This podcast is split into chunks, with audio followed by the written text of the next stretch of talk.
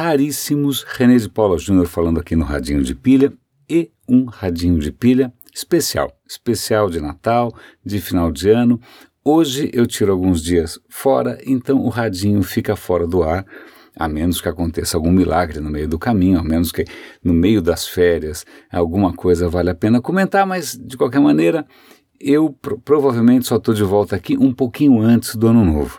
Né? Então o Radinho está de férias temporariamente e eu preparei é, para Facebook, as minhas redes, até mesmo o WhatsApp, um cartão de Natal que seria bárbaro se eu pudesse é, compartilhar aqui com vocês no Radinho. De qualquer maneira, eu vou dar o link para ele. É que ele é um vídeo. É um vídeo em cima de um poema, um poema muito bonito de um, de um poeta grego chamado C.P. Gavafy.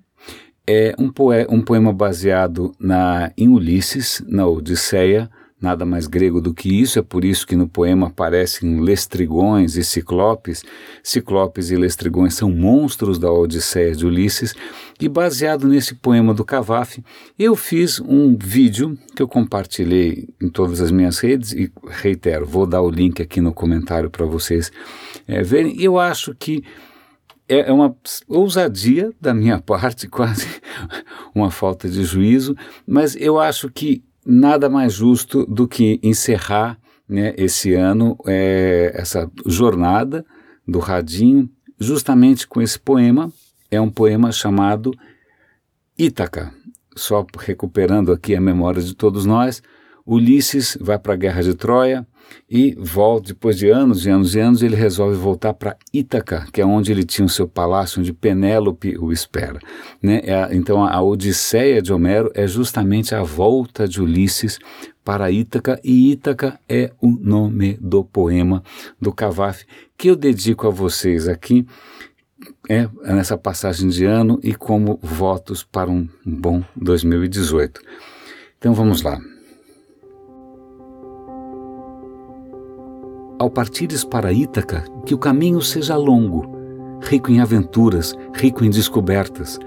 Lestrigões e ciclopes, Poseidon furioso, nunca os tema, não os cruzarás no teu caminho, enquanto tiveres a mente elevada e enquanto mantiveres corpo e mente iluminados. Lestrigões e ciclopes, Poseidon furioso, não os encontrarás, a menos que os leves na alma, a menos que tua alma os coloque diante de ti. Que a viagem seja longa, que abundem as manhãs de verão plenas de júbilo e gozo.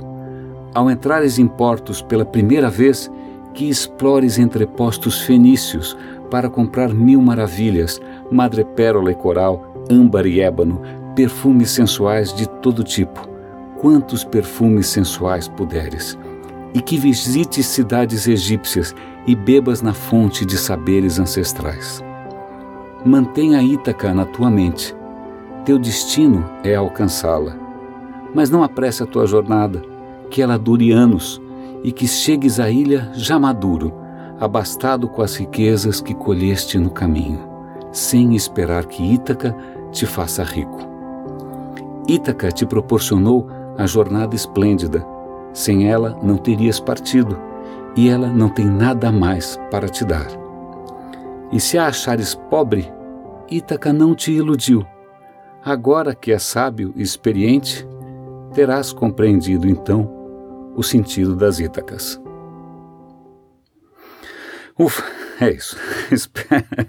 Espero que essa locução tenha feito justiça, que é o poema. Eu acho super inspirador. É, eu recomendo que você leia, eu recomendo que você veja o vídeo de novo. É, recomendo que você até procure outras traduções. Essa tradução aqui, na verdade, eu compilei, eu, eu, vi várias traduções em inglês, espanhol, é lógico, eu não falo grego, e aí eu traduzi para o português, misturando um pouco de tudo e pegando o melhor de cada uma e fazendo de uma maneira que eu achei mais fluida. Né? Então, é raríssimo.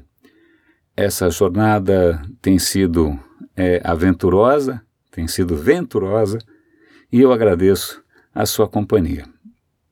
Uma boa Ítaca para todos nós.